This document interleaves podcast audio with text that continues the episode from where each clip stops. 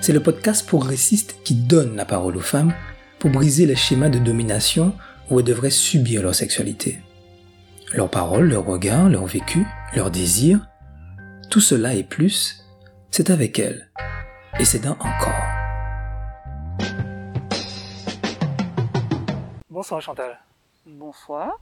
Chantal, euh, en discutant avec toi, tu me disais que contrairement à ce qu'on pense, les femmes parlent beaucoup de sexe entre elles. Et moi, ce que je voulais savoir, c'est est-ce que déjà c'est ton cas, en fait? Est-ce que tu discutes beaucoup de sexe avec tes copines, tes amis Je discute, je dirais, de sexe comme on discute d'autres choses, donc euh, ça peut venir. Et en tout cas, pour moi, c'est pas un sujet tabou. Et avec tes copines, euh, tu ne les choques pas? Alors ça va peut-être dépendre de la copine, parce qu'il y a mhm. des copines qui ont reçu une éducation, nous dirons, plus posée, mhm. peut-être que d'autres, mais euh, non. Dans l'ensemble, je trouve que les, les filles entre elles, ben, elles se lâchent. Alors justement, euh, toi, quand tu te lâches, tu racontes quoi? Eh ben, ça dépend.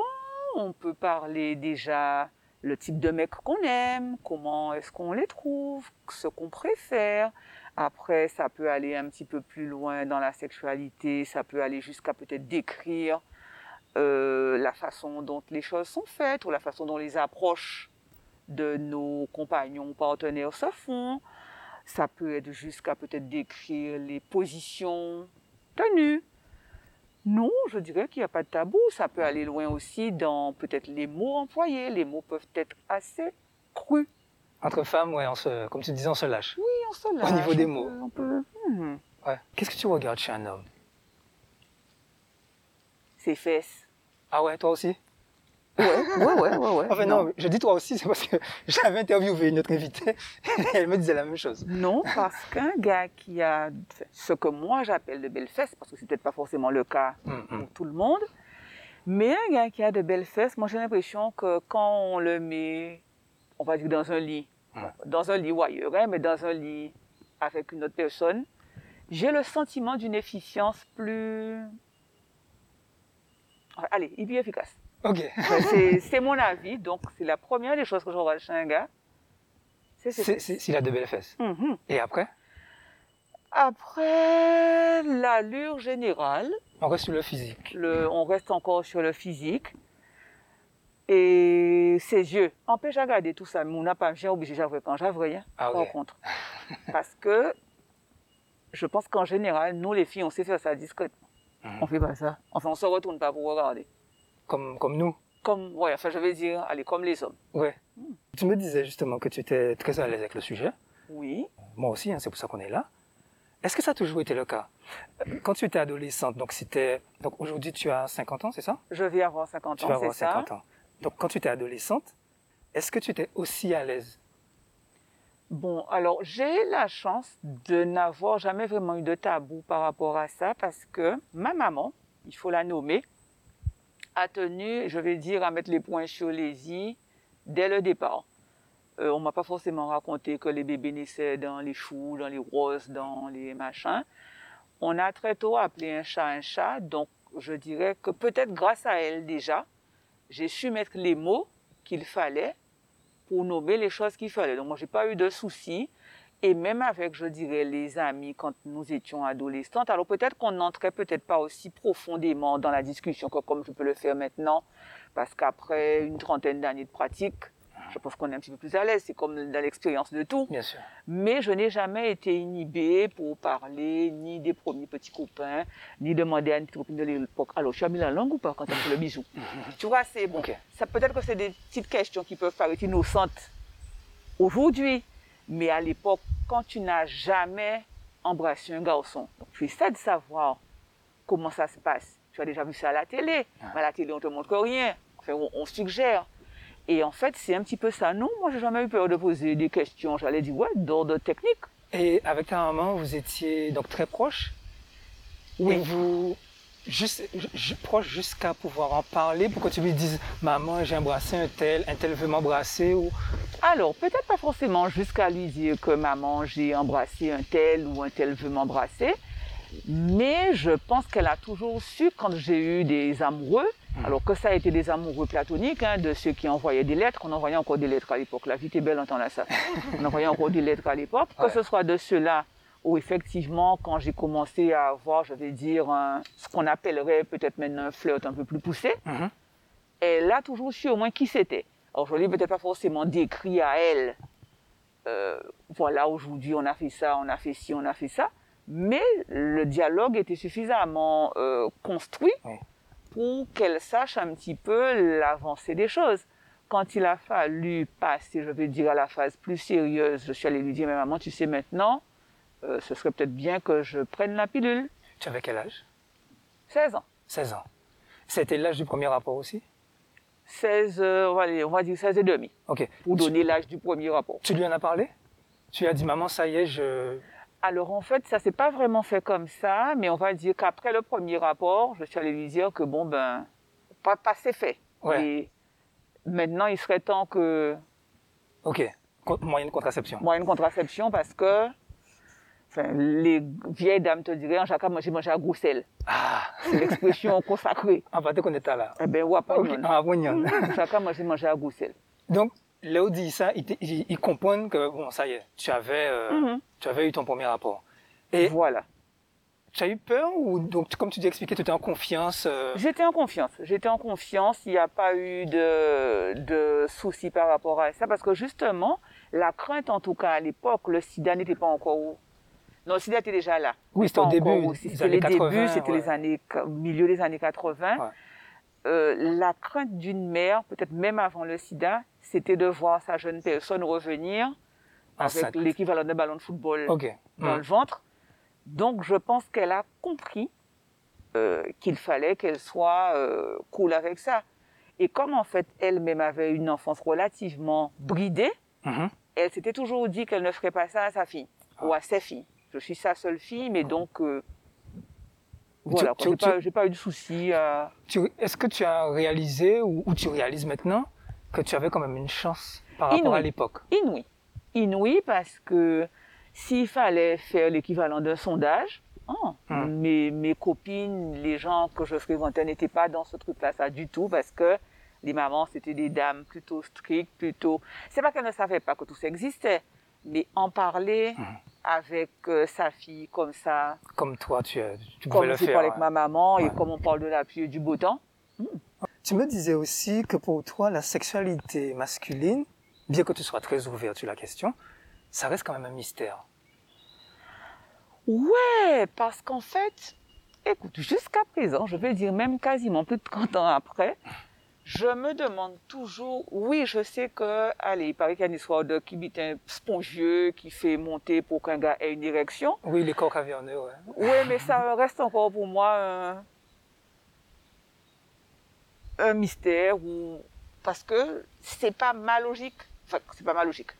C'est pas ton ressenti. C'est pas mon ressenti. Donc je me dis mais tiens mais pourquoi pourquoi c'est comme ça? Pourquoi c'est pas autrement?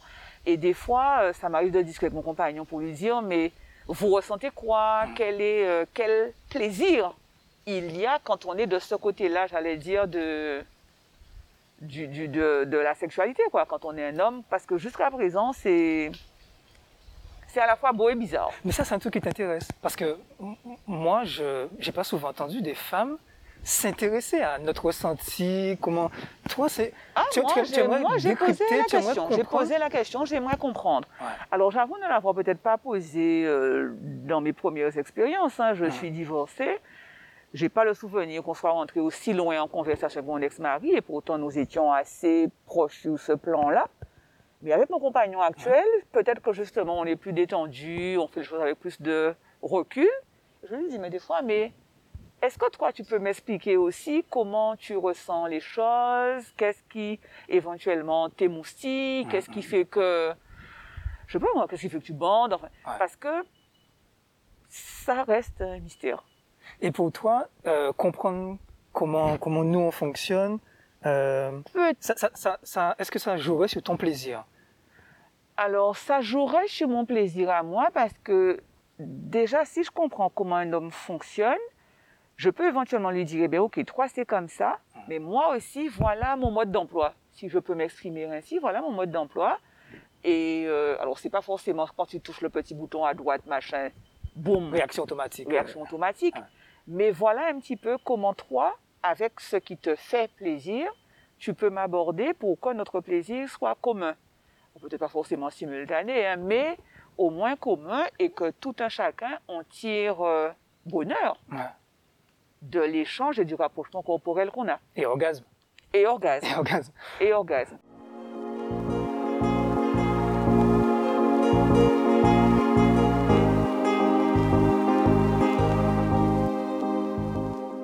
Pour toi, l'orgasme est important? C'est pas capital. C'est pas capital. je vais préciser ma question. Est-ce que pour toi, un rapport sexuel réussi est un rapport qui se termine avec euh, ton orgasme? C'est pas obligé. Obligé. C'est pas obligé. Tu peux prendre ton pied sans, sans jouir? Alors, au final? Ou pendant? Je peux ressentir du plaisir pendant. Alors peut-être que c'est pas. Déjà de toute façon, l'orgasme féminin, en tout cas le mien, les miens, je devrais dire. Je ne sais pas si on peut mesurer ça avec un, un thermomètre à orgasme où Mhm. chaque fois le truc euh, serait toujours à 100. Des fois, l'orgasme ressenti peut être d'une intensité moyenne, mais par contre perdurer en, en, en, En durée. Mhm. Et des fois, ça peut être une espèce de truc euh, à la Wayayay, à la machin. Ouais, ouais. Explosif, volcan Explosif, volcan, mais aussi très court dans le temps. Donc, je ne sais pas si je peux dire, la jouissance est importante, mais après, comme les jouissances, en tout cas pour moi, sont différentes, L'essentiel, c'est que, que tu ressens du plaisir. l'essentiel, c'est que je ressente du plaisir. Et tu as toujours eu des partenaires qui comprenaient ça, qui arrivaient à comprendre, parce que autant notre sexualité à nous, hommes, elle n'est pas si simple que ça, mais est-ce que toi, tu as, toujours trouvé des partenaires qui avaient une oreille attentive à tes désirs, à, à- à comprendre exactement comment, comment te donner du plaisir? C'est plus simple, je vais dire, depuis ma quarantaine. Mhm. Sincèrement, s'il fallait réécrire les choses, peut-être que j'aurais eu 40 ans tout de suite. dans le domaine sexuel Dans le domaine sexuel. J'aurais peut-être eu ça pendant longtemps. Ouais. Peut-être que j'aurais eu 40 ans pendant 30 ans. Ouais. Mais je pense que j'aurais eu, en tout cas, 30 allez, à partir de 37, 38 ans, depuis long- beaucoup plus longtemps. Alors évidemment, Qu'est-ce qui a fait ce basculement, justement? Est-ce que c'est la société, le fait que le sexe était légèrement moins tabou, qu'on parlait plus, ou bien c'est toi dans ton parcours personnel où il y a eu un déclic, un événement? Je, alors bon, oui, c'est vrai que j'ai divorcé à 35 ans et que peut-être qu'à ce moment-là, j'ai pris le temps de m'écouter moi-même plus que peut-être d'écouter les besoins ou, ou les désirs Mhm. de, de mon partenaire. Alors peut-être aussi parce qu'il paraît qu'effectivement à 40 ans, la femme c'est deux fois mieux qu'à 20 ans. C'est ce que disent en tout cas beaucoup de lectures D'accord. et même en discutant avec quelques copines, dans l'ensemble, elles se sentent mieux.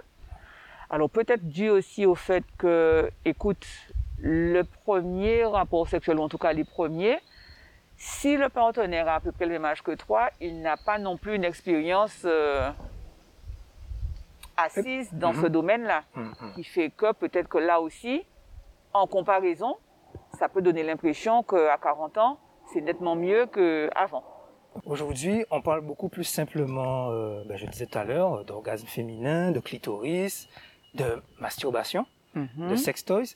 Est-ce que ce sont des choses que tu as découvertes et qui ont contribué à un épanouissement sexuel pour toi. Alors, je dirais que le sextoy, mis à part, parce que bon, ça s'est démocratisé là, allez, au début des années 2000, mais la masturbation, non, puisque c'est quelque chose que j'ai pratiqué, je dirais, euh, adolescente, peut-être voire peut-être même limite pré-ado, même si tu sais pas encore que ça s'appelle comme ça, et que tu as le sentiment que quand tu serres un petit peu tes jambes, tu te sens mieux. Tu ne sais même pas mettre des mots sur ça. Tout à fait. Donc, euh, non, moi je ne peux pas dire que ce soit forcément la libération, la libéralisation des mœurs qui m'a fait découvrir qui je suis sexuellement. Peut-être mis à part pour les gadgets, effectivement, sextoy, peut-être, on va dire, allez, depuis Internet, le fait que tu puisses avoir du porno juste en tapant sexe. Mhm, mhm. Mais à part ça, non.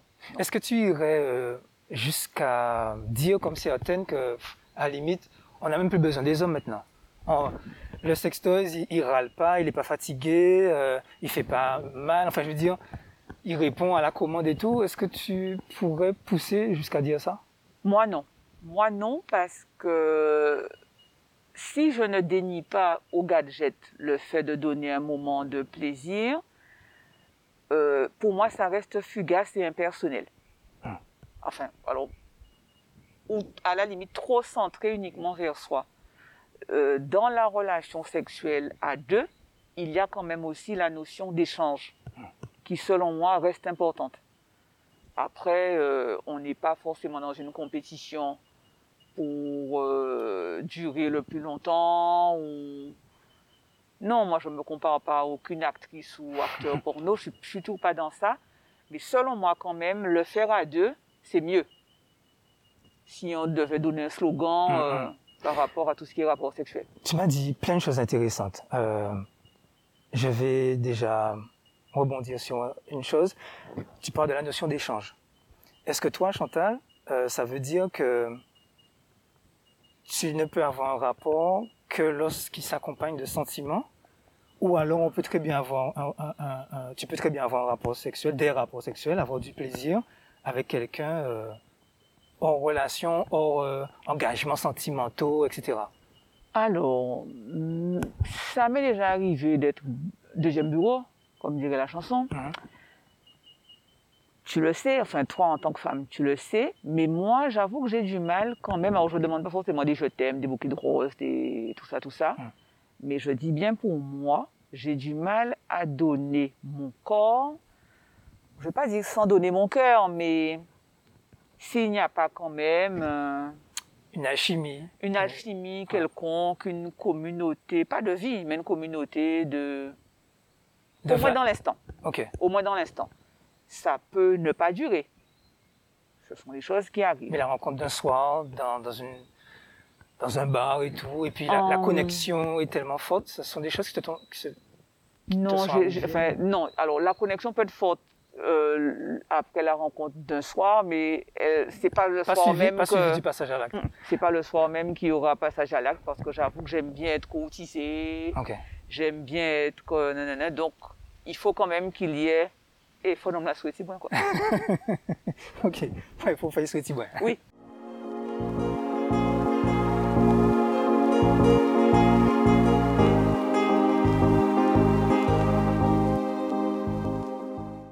En parlant de souhait, sur la performance, tu as rencontré des hommes qui s'inscrivaient dans ce cadre, peut-être sûrement influencés par euh, le porno, où ils considèrent que ben, un bon coup, c'est un coup qui dure. Et ils étaient plus sur un marathon avec toi que sur des petits détails, la recherche de ton plaisir. alors sans comparer qui que ce soit et puis après je ne sais pas non plus quel est mon palmarès je vais dire en la s'il y a même une question de moyenne de nombre de partenaires déjà rencontrés etc Non, juste question d'expérience. Euh, alors, j'ai eu de tout. Je revois un partenaire sensuel.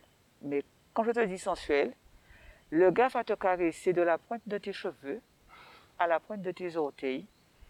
Il va te caresser dans des endroits que tu, dont tu ne soupçonnais même pas l'existence sur ton corps ou dont tu ne pensais même pas que cet endroit-là te faisait frissonner, tressaillir, machin Érogène érogène, il est dans ce truc-là. Par contre, euh, quand il s'agit de, si c'est pour la pénétration, pour machin, c'est pas un performeur, c'est pas lui qui va durer, c'est pas un marteau-piqueur, Mhm, mhm. si je peux m'exprimer ainsi. Bon, mais en tout cas, c'était pas déplaisant.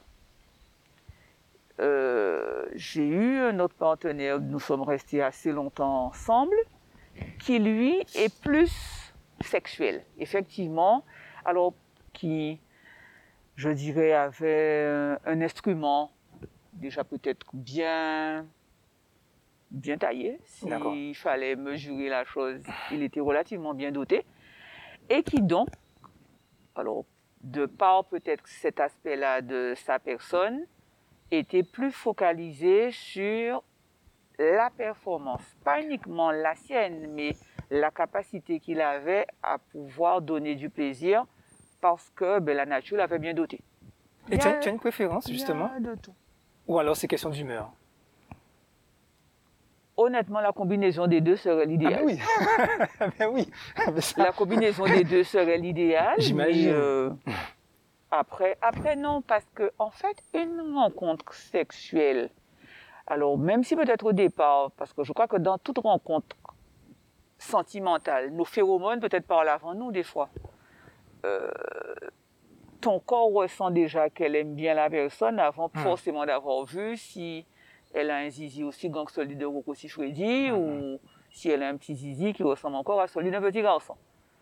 Et peut-être que parfois, en arrivant au pied du mur, à Metz, la truelle du maçon n'est peut-être pas forcément à la hauteur de ce que tu t'attendais. Dans ces cas-là, tu fais quoi? Est-ce que ça veut dire que la taille pour toi, ça compte? Pas plus que ça. Alors après, peut-être aussi que dans l'ensemble, j'ai eu des partenaires, des amants ou des amoureux relativement bien dotés. Mhm. Bon, peut-être que le jour je tomberai sur une plus petite, peut-être que ça va me désorienter, mais pour l'instant, c'est pas le premier critère de sélection, puisque au départ, quand tu rencontres quelqu'un, on en vrai. Ouais? Enfin, sauf si vous regardez précisément là. Après, on dit pour, pour, pour nous rassurer, mais non, la taille, ça compte pas. Euh... Je sais pas, j'ai jamais cherché à rassurer personne. C'est vrai? Non. T'as jamais fait semblant? Ça m'est arrivé. Pourquoi? Alors. C'est difficile de dire euh, non, j'aime pas, je veux pas, j'ai mal à la non, c'est c'est pas toujours facile en tout cas. C'est pas toujours facile. J'ai pas j'ai pas forcément dit j'ai mal à la tête. Il y a une fois où je dis que je voulais pas et euh, en gros, on m'a fait comprendre que l'état d'excitation étant déjà tel que mhm. il faut donner. J'ai donné, mais j'avoue que ce jour-là, euh, je suis pas monté au septième ciel, quoi. Mais est-ce que, oui, mais simuler, ça serait faire semblant de monter au septième ciel. Est-ce que ça t'est déjà arrivé de faire semblant d'avoir du plaisir? Pour ne pas vexer ou pour d'autres raisons Ça m'est arrivé. Maintenant moins, mais. Euh... Ah, c'était pour quelle raison? parce que ou pas envie, on n'a pas content et Ok. Donc pour préserver peut-être la paix sur autre chose, tu comment dire, je trouve même pas les mots. Tu cèdes? Ouais. C'est compliqué parfois avec nous, euh, nous les hommes, au lit. Enfin, je veux dire, on est susceptible? Ah qu'on laisse s'édifier. Qu'on laisse s'édifier. Parce ah. qu'en fait, euh, le sentiment que j'ai, c'est que pour beaucoup d'entre vous, j'espère ne pas généraliser, mais pour beaucoup d'entre vous, c'est ça qui a fait ce phénomène. Hmm. Et que dans nos sociétés, en tout cas ici en Guadeloupe, où ça reste encore, je trouve, assez machiste ou macho, hmm un homme se mesure, je veux dire, à, la qualité, à l'efficacité de ses conquêtes. Et par devers ça, lui se voit comme étant un espèce de distributeur automatique de plaisir. Donc quand il n'a pas su donner, je crois qu'il se sent vraiment très euh, en situation d'infériorité, mais totale. Mhm. Tu es une femme qui a, qui a, du caractère, on peut dire un peu militante quand même pour l'égalité? C'est pas oui, je, je, alors je sais pas si je peux le qualifier de féministe, ah. mais en tout cas, je me bats pour que la femme, les femmes, soient reconnues à leur juste valeur et à leur place. Au même titre que nous, au les même hommes. titre que les hommes. Alors justement, est-ce que être féministe euh, dans, dans, sa vie publique, euh, c'est compatible avec une sexualité où souvent on est dans des schémas de, de, de soumission et de domination? Est-ce que toi, sexuellement, tu peux très bien assumer de vouloir être dominée, de vouloir être soumise, euh, tout en sachant que tu as ces valeurs féministes? Est-ce que pour toi c'est compatible ou alors non, ça va jusqu'à ta vie sexuelle où euh, tu as un schéma particulier par rapport à ces valeurs? Alors, mais est-ce que dans ma vie sexuelle, je suis obligée d'être toujours dominée? Est-ce que de temps en temps, je peux pas être aussi celle qui renverse les rôles et qui euh, donne du plaisir peut-être avant d'en recevoir, ou s'autorise aussi à prendre du plaisir, et presque à la limite, et eh ben tant pis si l'autre n'en a peut-être pas pris autant, ou pas tout de suite. Ça, c'est quelque chose que tu assumes. Ça, c'est quelque chose que moi j'assume. Hein. Je suis pas, je me sens pas spécialement si dominée que ça. Alors peut-être que j'ai la chance de pouvoir dire ça maintenant parce que euh, j'ai l'âge que j'ai. Je n'ai pas eu des enfants de façon contrainte. J'ai eu mes bébés quand je les ai voulus, donc ça veut dire déjà une sexualité maîtrisée. Qu'après, euh, quand ça ne s'est pas forcément bien passé avec mon ex-mari, que j'ai eu le courage d'arrêter les choses et ensuite de prendre ma vie en main et de m'autoriser, entre guillemets, à laisser vivre ma sensualité. Mais ça, je reconnais que c'est une chance que j'ai et qui n'a peut-être pas été donnée à ma mère et encore moins à mes grands-mères. Pourtant, tu m'expliquais euh, que tu, étais à l'époque euh, dans un collège de filles. Donc, comme son nom l'indique. De filles. voilà, de filles. Euh, donc, ça veut dire que tu n'étais pas pendant de nombreuses années, à l'heure où justement on a l'éveil des sens, l'éveil des, la transformation du corps et tout, donc l'adolescence, ben toi, tu étais dans un contexte strictement féminin. Est-ce que, rétrospectivement, parce que j'imagine, à cet âge-là, on n'a pas conscience de tout, est-ce que pour toi, ça a été euh, un frein pour connaître les garçons, comprendre les garçons, comment ils fonctionnent, ou alors euh, ça t'a encore plus donné envie le fait d'être, entre guillemets, en moque euh, de, de, enfin, de garçons dans l'environnement Bizarrement, alors c'est vrai que je n'ai pas été en classe avec des garçons parce que c'est ce qu'avait voulu le système de l'époque. Hum. Mais par contre, j'ai la chance d'avoir deux petits frères. Alors même si à l'époque, eux n'étaient pas encore dans des histoires sexuelles et tout ça, mais j'ai quand même grandi dans un monde beaucoup masculin. J'ai peut-être plus d'amis garçons, et même déjà quand j'étais adolescente, hum. plus d'amis garçons que, filles.